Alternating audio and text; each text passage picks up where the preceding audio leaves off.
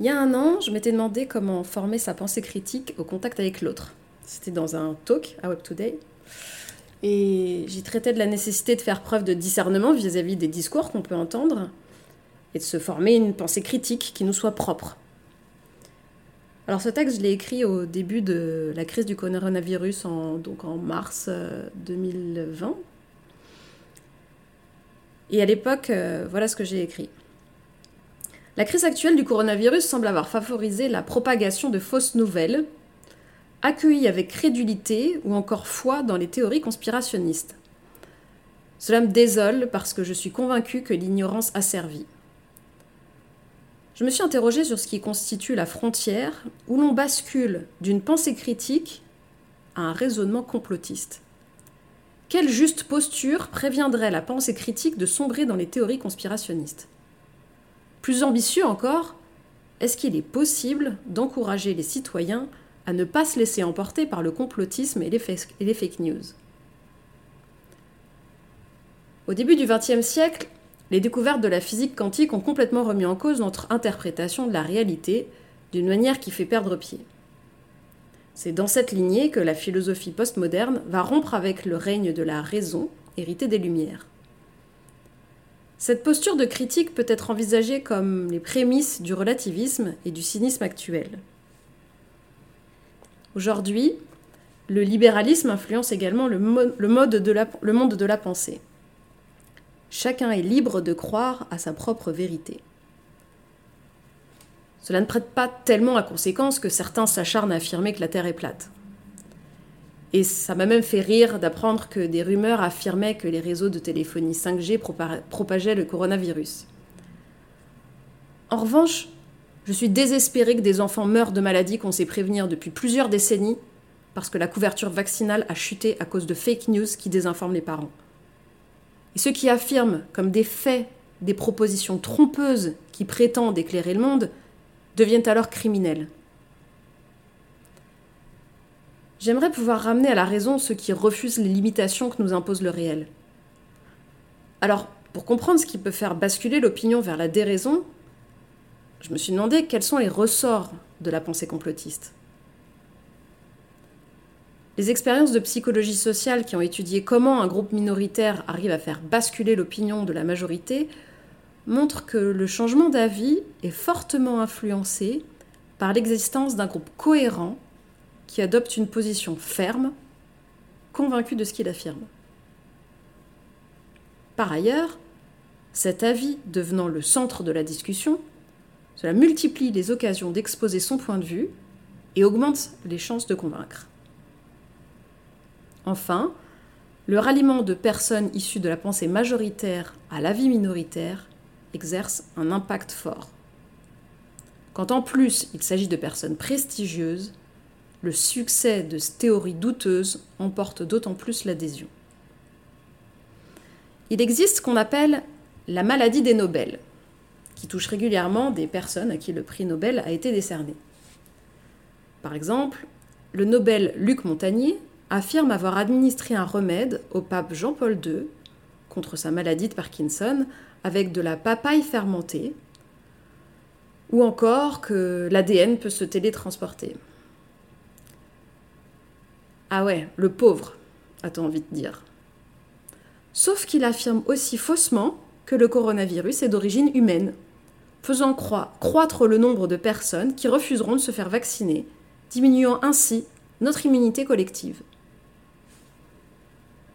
Dans l'univers complotiste, le doute et la suspicion généralisée sont perçus comme une marque d'intelligence plutôt qu'une faiblesse du discernement. Le complotiste est convaincu d'en savoir davantage d'être moins naïf. Et je suis la première à encourager l'esprit critique, mais pas extrémiste. Alors du coup, je ne sais pas où se trouve la limite et comment aider à ne pas sombrer dans l'obscurantisme. Dire à quelqu'un qui dit quelque chose d'absurde qu'il est vraiment un abruti n'a que peu de chance de le convaincre. De manière générale, il est souvent vain de chercher à convaincre quelqu'un qui a tort. Voire, plus on dément une théorie du complot, plus on est accusé de faire partie du complot. Alors, comment porter la contradiction de manière efficace? Je me demande si le meilleur moyen pour lutter contre la rhétorique complotiste, ce ne serait pas d'adopter une stratégie qui consiste à utiliser les mêmes armes rhétoriques.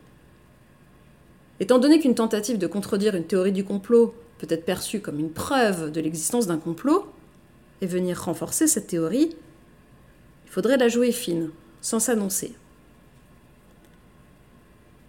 Avant de tenter de ramener à la raison les âmes égarées, peut-être déjà pourrait-on s'éduquer à reconnaître les tendances inconscientes qui nous poussent à être attirés par des théories simplistes. Les pentes naturelles de notre esprit nous détournent de la vérité et les démagogues et charlatans de tout poil instrumentalisent avec brio nos intuitions erronées sur le monde.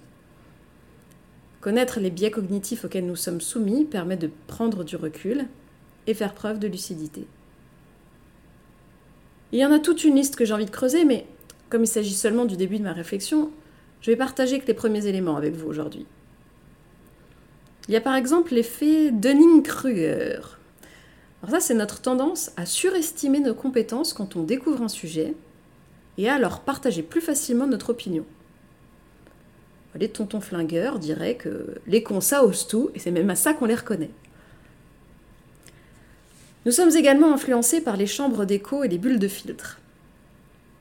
Notre tendance naturelle à s'entourer de gens qui pensent comme nous est reproduite par les réseaux sociaux, qui nous isolent dans une exposition d'idées qui confortent nos convictions, nous enfermant dans notre vision du monde. Ce phénomène est renforcé par le biais de confirmation, qui nous pousse, une fois une idée acceptée, à prêter attention aux éléments qui confirment notre opinion initiale et ignorer les preuves du contraire.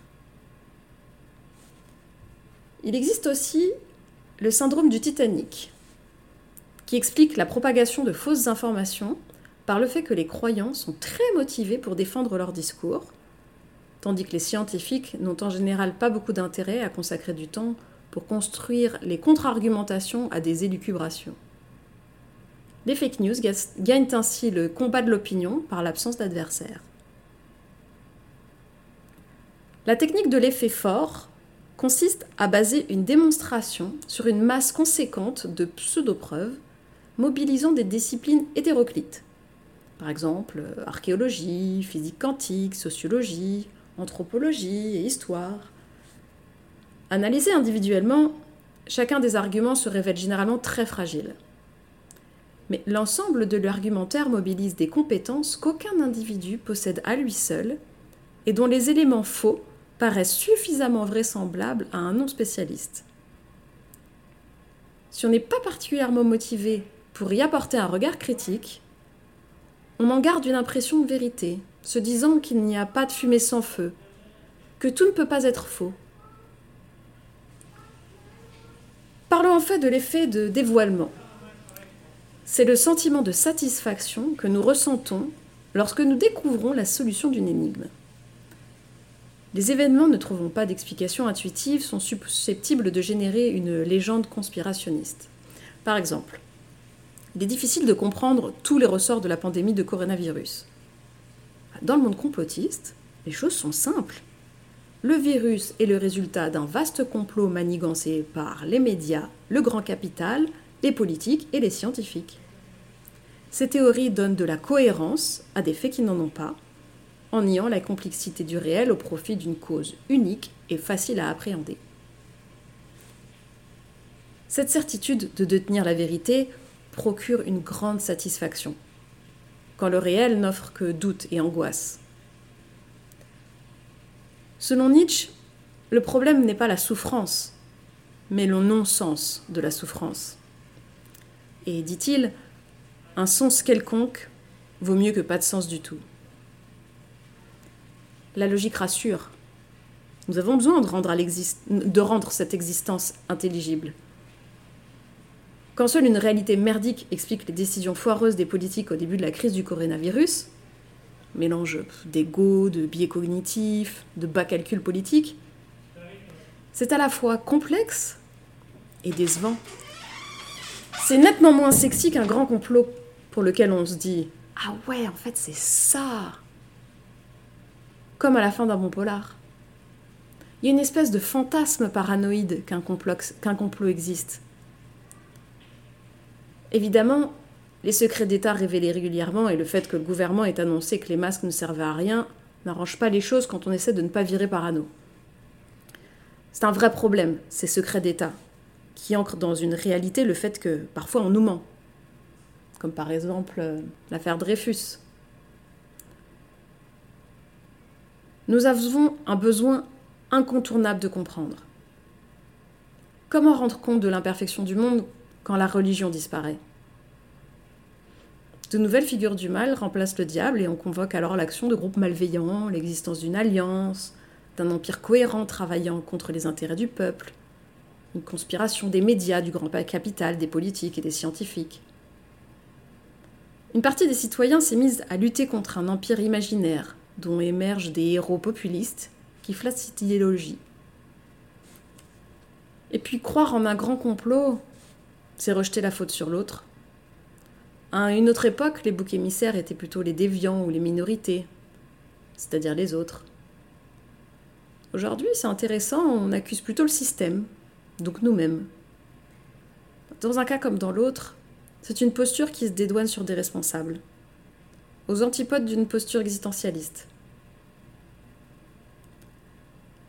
L'encyclopédie décrit le philosophe comme la figure idéale des Lumières, qui exerce sa raison dans tous les domaines pour guider les consciences. C'est un ou une intellectuelle engagée qui intervient dans la société. À une époque, on aurait dit un honnête homme, qui agit en tout par raison, qui s'occupe à démasquer des erreurs. Le courant des Lumières a fait triompher la raison sur la foi et la croyance, en combattant l'irrationnel, l'arbitraire, l'obscurantisme et la superstition des siècles passés.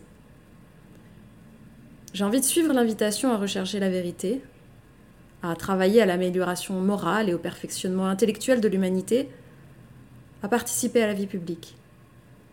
J'aimerais inciter à la remise en cause et mettre l'esprit critique au service d'un idéal.